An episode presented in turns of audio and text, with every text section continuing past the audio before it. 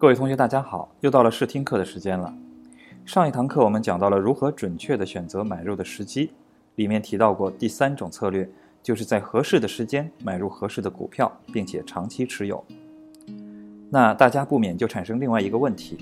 什么时候才是合适的时间和合适的价格呢？这个问题相对复杂，小白股民暂时还比较难以把握。希望通过我们接下来的学习，一步步的向这个终极目标靠近。了解股票的价格区间，我们就需要了解股价变化的规律。今天我们就来讲讲导致股票价格波动的原因到底是什么。导致股价波动的原因有很多，其中最主要的原因就是供求关系的变化。举个简单的例子，比如某只股票十块钱一股的价格，有一百个人卖，但是有一百五十个人买，这个时候有五十个人买不到，所以这五十个人可能愿意出十一块的价格去买。这样股价就涨上去了。那股价下跌的原因是什么呢？同样是这只股票，现在十一块一股，有两百个人卖，只有五十个人买，还有一百五十个人卖不掉。这时候有人担心价格会掉下去，所以他们就降价销售手里的股票，价格就又回到十块了。这就和买卖其他商品是一样的，就是这种卖方和买方之间的供求关系决定了股价的涨跌。我们了解了股价波动的主要原因是股票供求关系的变化。那么下一个问题，使股票供求关系发生变化的因素又来自于什么呢？这个就相对比较复杂了。供求关系的变化取决于很多因素，这里和大家简要的介绍一下。第一，政治性因素。政治性因素是指足以影响股价变动的国内国外政治活动以及政府对股市发展的政策措施。法令等的制定和变化，这其中包括战争、政权、政策等原因。首先是战争，战争对股市的影响是巨大的。战争对股价的影响，主要是战争的性质、结果以及对世界或局部地区的经济影响而定。战争的胜负也会影响投资者的信心，从而导致股价的上升或下降，使整个股市发生震荡。其次是政权，政局是否稳定，政权的过渡或者转移。领袖的更替、政府的行为以及社会的安定性等，都会影响到社会公众的投资信心。投资者信心如何，是决定股价的一个重要因素。还有政府的政策，政府的社会经济发展规划、经济政策，特别是财政政策、货币政策、产业发展政策、贸易政策以及股市发展政策的制定和变化，都会影响股价的变动。一些股市的发展条令。管理条例的颁发也会影响到股价的变动。第二，经济性因素，这其中包括经济增长与经济景气的循环。国民收入的增长反映了一个国家在一定时期内经济发展和增长的综合水平。预计国民收入是增长还是下降，以及国民收入的增长速度，是影响股价上升或下降的一个重要因素。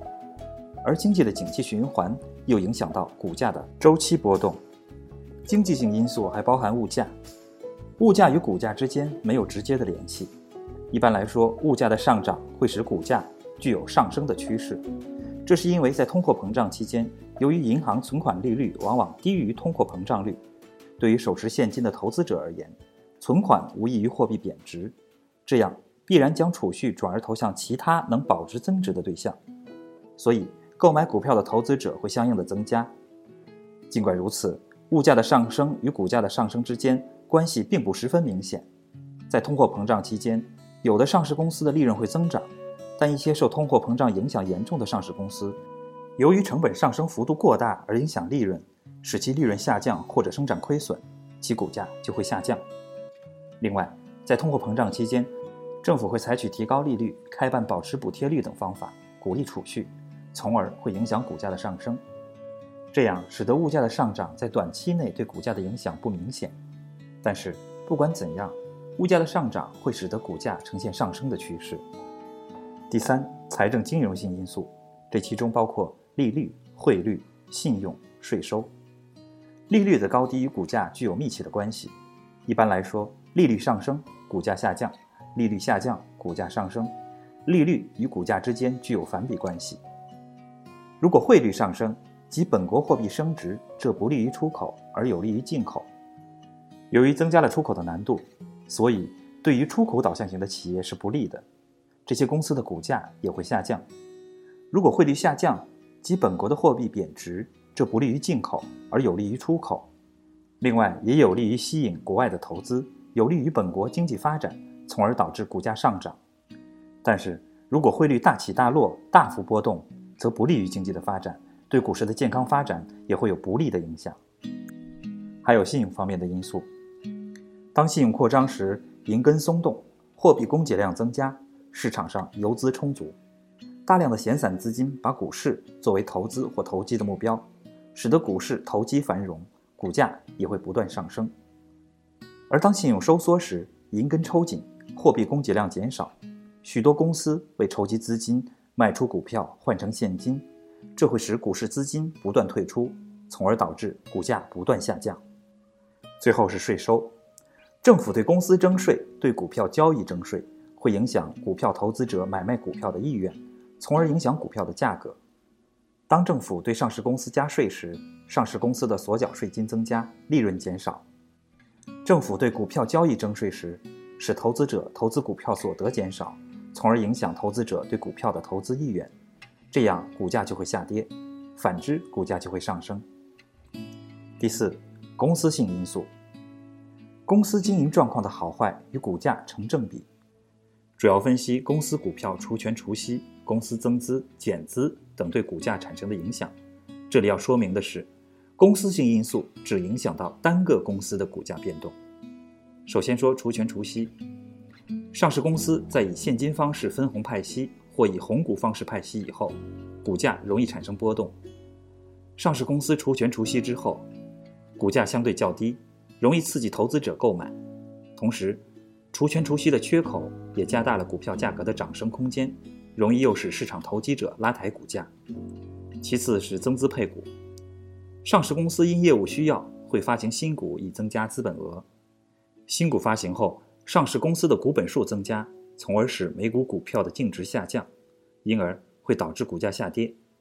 但对于一些业绩优良、财务状况良好的绩优股而言，增资以后，股价不仅不会下降，反而会上涨，因为上市公司增资以后将增强公司的经营能力和获利能力，从而会使股东获取更多的投资收益。其次是减资，当公司宣布减资及减少资本时，上市公司的资本总额也将随着减少。这主要是公司出于经营发展的战略需要，或由于公司经营不善连年亏损，上市公司需要重新整顿。公司减资会使股价大幅波动。最后是拆股，上市公司为了使股票更具有吸引力，常把面额较大的股票拆细，变成面额较小的股票。拆股并不影响到上市公司的资本额，而只是增加了股本总额，但股票的每股面值拆细了。拆股以后，使得每股股票所代表的每股净产值也减少了，从而使股价下跌，有利于投资者认购。对于一些绩优股和成长股而言，拆股以后更有利于股价的上涨。第五是市场性因素，这其中包括两点：第一是技术力量，在股票市场上，技术力量是由投机性买卖活动而引起的。在股市中，买卖股票的投机者对于股价的未来走势不是看涨就是看跌，这看涨和看跌自然形成买和卖两股相反的力量。当人们普遍看涨时，则买进的力量强大，股价便上升，股市为多头市场；当人们普遍看跌时，则卖出的力量强大，股价便下跌，股市为空头市场。而当看涨和看跌的力量均等时，即买进和卖出的力量属于势均力敌时，股价便会盘整，股市为盘整行情。其次是人为操纵，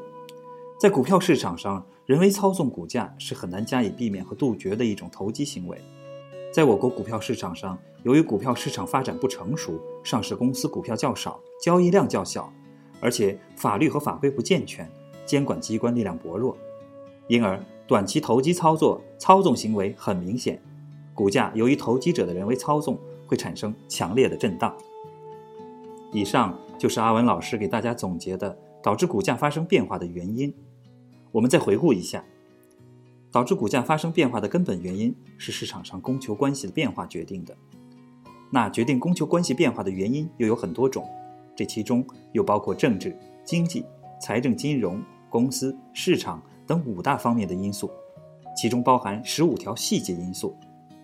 当然，导致股价变化的还不止于此，这只是最主要的几类因素。